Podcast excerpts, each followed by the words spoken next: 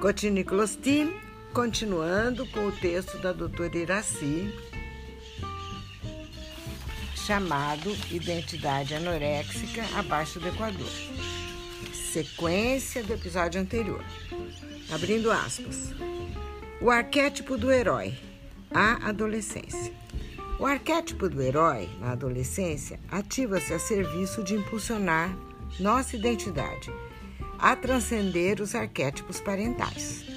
Normalmente, temos na adolescência um período de turbulência em que o eu sou mais eu impera, juntamente com as inseguranças, com as indefinições quanto ao o que vou ser quando crescer. Os conflitos, as ambiguidades, essas tantas coisas novas fazem da personalidade do adolescente um verdadeiro caldeirão simbólico, muitas vezes em ebulição. E o ego, nem sempre dando conta, encontra no acting out uma válvula de escape. Ora, como podemos esperar? Como poderíamos esperar que fosse a adolescência do senhor Brasil, nosso entrevistado? Com o começo que teve e a pujança, pujança de sua personalidade, fácil seguramente não seria. E estamos de fato cheios de sintomas. O jeitinho brasileiro, a malandragem, a picardia, nosso pouco compromisso, nossa instabilidade, a facilidade com que mudamos de humor, de ideia, etc., lembram muito um adolescente em crise. Com muita facilidade, fazemos ataques à mãe natureza, não cuidamos dela, não a respeitamos, tratando-a como se ela tivesse obrigações para conosco, mas não nós para com ela.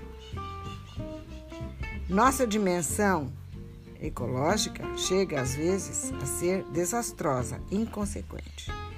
Queremos desfrutar apenas de suas enormes qualidades mas sem lhe dispensar os merecidos cuidados. Falta-nos maturidade ecológica, maturidade para com a mãe. Talvez, em nosso imaginário, ela não nos tenha tratado bem. Quanto ao princípio do pai, a lei, a ordem, o compromisso com a palavra dada, a coerência, a justiça, as leis e ao cumprimento delas, a responsabilidade, os limites, bem, Decididamente, esse não é o ponto forte do Senhor Brasil. Há como que um protesto quanto ao Pai. Respeitar esse princípio é facilmente sentido como caretice ou então falta de esperteza. Não tirar vantagem de alguma coisa é quase sinônimo de burrice. Há fatos, histórias, coisas que acontecem à nossa volta que ilustram muito bem esse sintoma. Por exemplo, nosso funcionalismo público. Ouço e penso que não somente eu, de pessoas conhecidas, até amigas, exclamações de satisfação por agora estarem em empregos em que ganham sem nem precisar ir trabalhar. É só assinar os pontos, é só assinar o ponto às vezes. Isso é contado como vantagem. Não se constrangem de fazê-lo e muito menos de contar. Se chegarmos ainda mais perto de nós mesmos, em nossos consultórios, o preço com recibo e sem recibo é bem frequente. Não nos constrangemos. E quando vem a multa do imposto de renda, então, é um descalabro, ficamos bem bravos. E justificamos: o dinheiro do imposto de renda não é bem usado. E o que é pior, é verdade. No trânsito, ficamos indignados se o, guarda, se o guarda tenta nos multar por excesso de velocidade ou outra infração qualquer. E o pedido de quebra essa, seu guarda, e a gorjeta são recursos que usamos bastante. É a cultura da propina, da compra e, portanto, venda, dos fiscais, dos guardas de trânsito, é a cultura dos jeitinhos na prefeitura, no governo. A lei existe para ser burlada, as regras para serem relativizadas e a burocracia para os inimigos a lei e para os amigos a gaveta. É fase bem conhecida por nós brasileiros. Falamos em vários Brasis em vez de um só Brasil. Sim, o Senhor Brasil é muito grande e agrega uma multiplicidade de procedências culturais e raciais, fazendo com que o fenômeno da miscigenação, entre parênteses, pena 1994, a um só tempo enriquece e torna complexa a sua identidade. Temos grandes diferenças de clima, de classes e de tudo. Mas a existência desses vários Brasis não terá também que ver com a falta de unidade na personalidade adolescente? É quase como se fossem múltiplas personalidades, como se o Senhor Brasil fosse, por um lado, multifacetado por sua pujança, como diz Jung, sobre personalidades ricas, e por outro, tivesse, de fato, várias caras por sua imaturidade. Não me parece à toa sermos considerados um país em desenvolvimento. Isso talvez seja uma grande verdade simbólica quanto à personalidade adolescente do Senhor Brasil. Se nos detivermos na persona desse senhor, encontraremos coisas interessantes. É o desempenho do sem compromisso. Ele gosta muito de falar mal da sua casa, crítica às instituições, é com ele mesmo. Com facilidade, fala mal do governo, da administração, do ensino, da economia, do transporte, da saúde, enfim, não poupa nenhum ministério. Exporta da sua casa, através da propaganda, o que há de pior, com ênfase.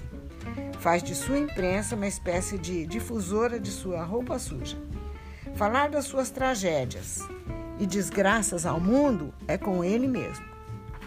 E não tem para isso o menor constrangimento. Mas ai se lhe pedimos para cantar seu hino nacional, seu hino à bandeira, qualquer coisa que se refira ao seu patriotismo.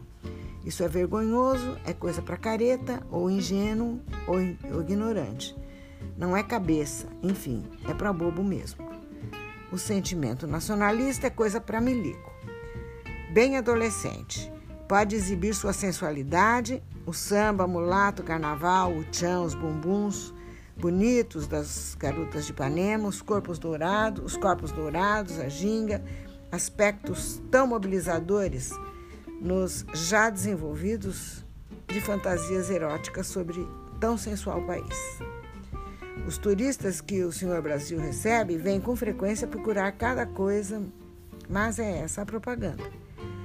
O Senhor Brasil tem complexos também interessantes. Um deles, em relação aos grandões, aos já desenvolvidos ou do primeiro mundo, é o complexo de cucaracha. Não somos nem brancos, nem negros, nem índios, mas os latino-americanos. Algo assim em between.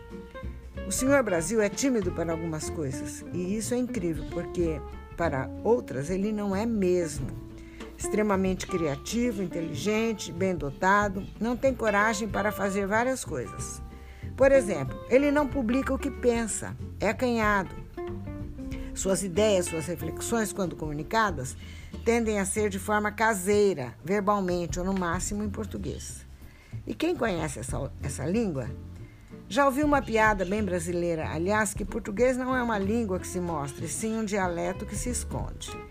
De fato, nossas ideias, ao pensar do Senhor Brasil, não são decididamente para inglês ver. Aliás, a questão de idiomas não é, é também é engraçada. O senhor Brasil fica muito envergonhado se o seu inglês não for muito bom. Nem se atreve a falar com medo do mau sotaque, do inglês, do inglês macarrônico. Não falar inglês é brega.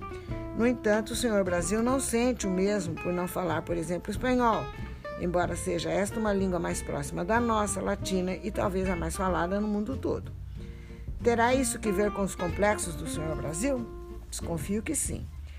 Se o senhor Brasil vai para fora de seu país para se divertir, fica o próprio bagunceiro, fala e ri muito alto, é pouco discreto, gosta muito de levar souvenirs em vergonhos mais sérios.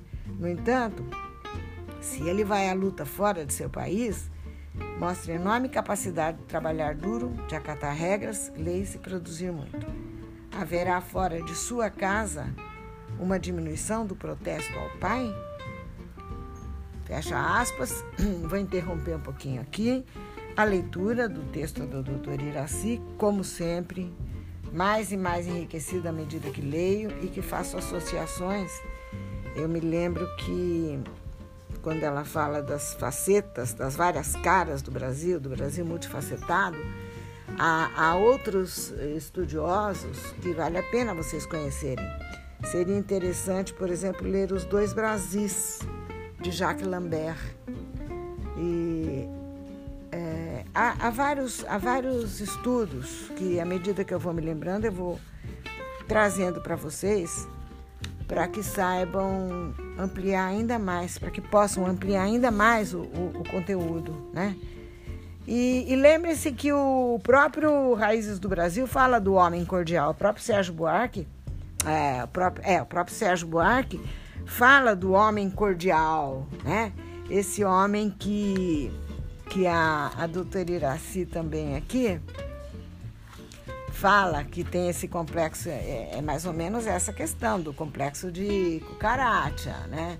O que está fora, eu tenho comentado com vocês o que está fora, o que é de marca estrangeira, a língua de fora, enfim, esse padrão exterior, essa falta de autoestima, porque falta autoconhecimento, falta análise de si mesmo. Enfim, é, são coisas que eu quero que vocês venham associando, tá?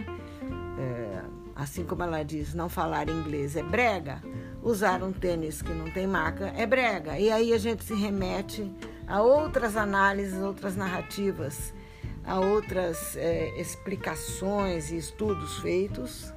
Narrativa não no sentido pejorativo, né? porque a narrativa alcançou um sentido pejorativo hoje em dia. Mas há outros enfoques, vamos dizer assim, sobre a personalidade do, do homem que se sujeita, que não se enxerga, que não se valoriza. Vamos parando um pouquinho por aqui também e numa próxima oportunidade continuamos com o doutor Iraci, que o texto é bem interessante e eu quero que vocês conheçam todinho.